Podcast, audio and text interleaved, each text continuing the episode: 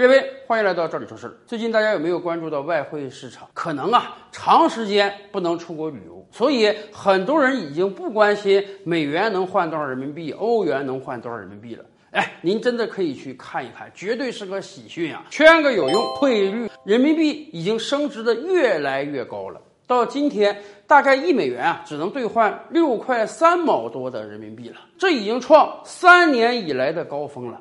大家记得吧？大概在二零一八年年中的时候啊，那个时候一美元曾经能换七块一还是七块二人民币，甚至有很多人悲观的说啊，这个美元会不会进一步的升值，而人民币会进一步的贬值呢？恰恰相反，两三年以来，人民币一直在升值，而且这两年来越升越快。大家想想，从七块一、七块二到六块三，这已经是超过百分之十的升幅了，甚至有人说。照这个形势推演，很有可能到今年年底，美元有可能破六啊！也就是说，以后一美元连六块人民币都兑换不了了。而且，疫情已经快两年了，很多人都盼着呀，什么时候这个疫情彻底离开我们，到时候我们的生活才能重新恢复正常啊！我们也可以到外地去旅游。尤其是海外很多国家盼着中国游客来呀！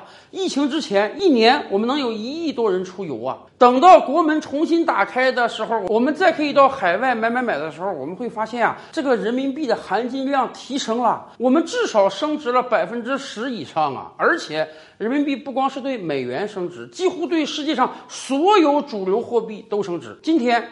一美元能兑换六块多人民币，一欧元也就是七块出头，一英镑也就是八块出头。要知道，在很多人的记忆中啊，欧元那真是曾经一块欧元能兑十几人民币，一英镑更是能兑十三四人民币啊。可是也就这么十几年的发展，这些主流货币对人民币都是非常迅速的贬值啊。当然，还有这个咱们邻邦日本，大概就是两三年之前吧，一百日元曾经创出过要兑换六块三、六块四。人民币的天价，今天您再去看看，一百日元大概只能兑换出五块五到五块六的人民币了。也就是说，今天中国人再到日本去买东西，无形之中至少便宜了百分之十以上。货币的升值绝对是一国经济强劲的表现。反过来讲，货币的迅速贬值呢，一定是这个国家经济出问题了。比如说，最近一段时间以来，土耳其的里拉狂贬了超过百分之四十。对于土耳其老百姓来讲，这等于是自己的财富被迅速收割了，以至于最近都出现一些什么奇特景象了？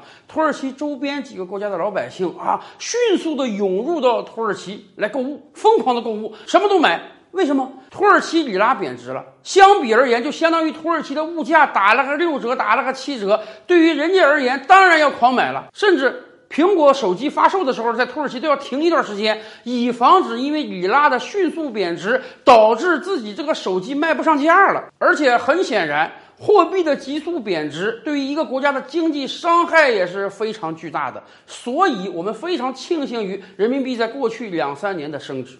那么，人民币为什么会一直升值呢？要知道，在二零一八年的时候，还有很多人感觉到我们会进一步贬值啊。原因很简单，我们主要还是要归结在经济上。在过去的两年，疫情对于全球经济打击都是巨大的，但是也是不均衡的。有的国家像我国，在疫情之初就能迅速的把病毒传播的链条斩断。到今天，虽然总是有个别省份、个别地区会散发一些本土案例，但是我们的应对已经非常成熟了。你这个病例从第一天被检测出来，我们就迅速把你控制起来，把你的密接、次密接通通控制起来。所以，我们能用最小的经济代价，哎，把疫情抗击过去。而欧美国家在疫情面前实在是太过拉垮，反复的解封、封锁、解封、封锁。这个经济它能不受打击吗？你一国的经济走弱，当然你这个货币就得跟着走弱，而且欧美经济还雪上加霜。为什么呢？美国为了提振它的经济，狂印钞，印到现在一年印了十几二十万亿美元。我们以往就讲过，你钞票印多了，商品没有多生产出来，那当然通货膨胀，那当然钱毛了，那当然钱不值钱了。美元对内贬值，它对外也得贬值，什么意思？有人就提出一个非常形象的比喻啊，在短时间内，人民币没有多印多少，而美元多印了那么多，那么当然你美元就会贬值了。更关键的是。最近一段时间以来的人民币升值对我们的损害还相对小。哎，有人说人民币升值不是好事吗？啊，对于我们普通老百姓来讲，我们这个钱更值钱了，我们买外国货更便宜了。为什么有损害呢？啊，因为货币升值永远都是一把双刃剑。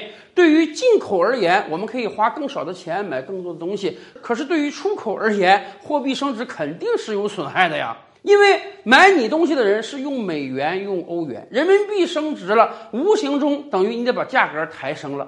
以往嘛，我们为了把更多的货物卖出去，我们得照顾人家消费端，所以我们就得降价，以抵消掉货币升值给对方带来的成本。所以以往对于很多外贸出口企业而言啊，货币升值那就导致利润减少。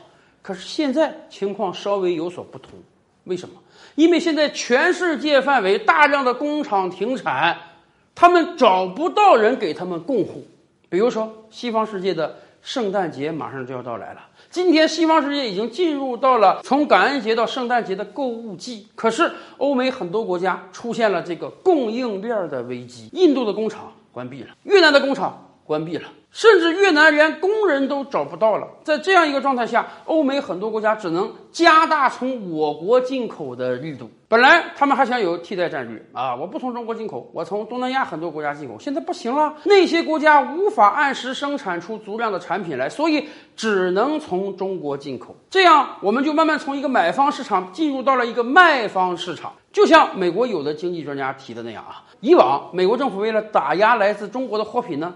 加关税啊，人家的算盘打得很精啊！我给你加关税，你还不能涨价。你要是涨价呢，我就不买你的，我买别的国家的。这样的话呢，你同样出口商品到美国，哎，美国政府把关税赚走了，你的利润摊薄了，很有可能你赚不到钱儿，你就不卖了。以往人民币升值也是这样一个状态。可是现在不一样了，因为美国找不到更好的供应商，所以美国经济学家发现啊，美国政府强加给中国货品的关税，通通转嫁到美国消费者那去了，哎。因为你政府加关税，嗯，所以我就得涨价啊！你要是不接受我这个涨价，对不起，你就买不到更合适的产品。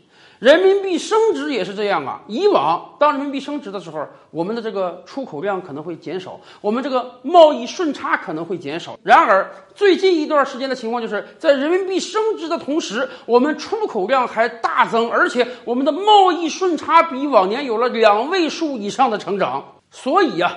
最近一段时间的人民币升值，对于我们的外贸出口业来讲是有损伤，但是损伤几乎已经被降到最低了。如果我们盼望着有朝一日人民币不断要升值，那么我们总得承担它对出口的损害。现阶段的损害可以说是最小的。而反过来讲，我国今天不只是一个出口大国，我国也是进口大国呀。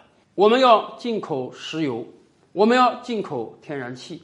我们要进口粮食，我们要进口，我们要进口肉类，我们还要进口蔬菜，我们还要进口水果。为什么要进口这些东西？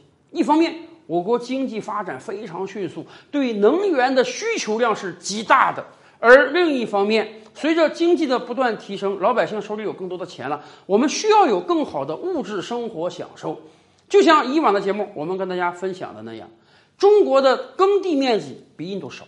中国的农业人口比印度少，但是我们的农作物产量是印度的两倍。但即便这样还不够，印度可怜巴巴的生产了那么一点点粮食，还要出口创汇赚钱。我们生产了是印度两倍的粮食还不够，我们还要大量进口。为什么？我们要让老百姓为什么我们要让老百姓占有更多的物资？这才是发达生活的表现。那么，既然我们要大量的进口，人民币升值当然是个好事了。我们可以花更少的钱，享受到更多的国外物资。而未来，当国门打开之后，我们的老百姓也可以花更少的钱，到更多的国家旅游，购买更多国家的产品。所以呀。我们由衷的期盼人民币继续升值啊，最好到今年年底能破六。但是当然，我们也得给好朋友们提个醒：以往有些朋友们有这个习惯，说手里多少存点美元啊，以备不时之需。但是现在您再存点也行，千万别存多了，因为多存你有可能就有汇率上的损失。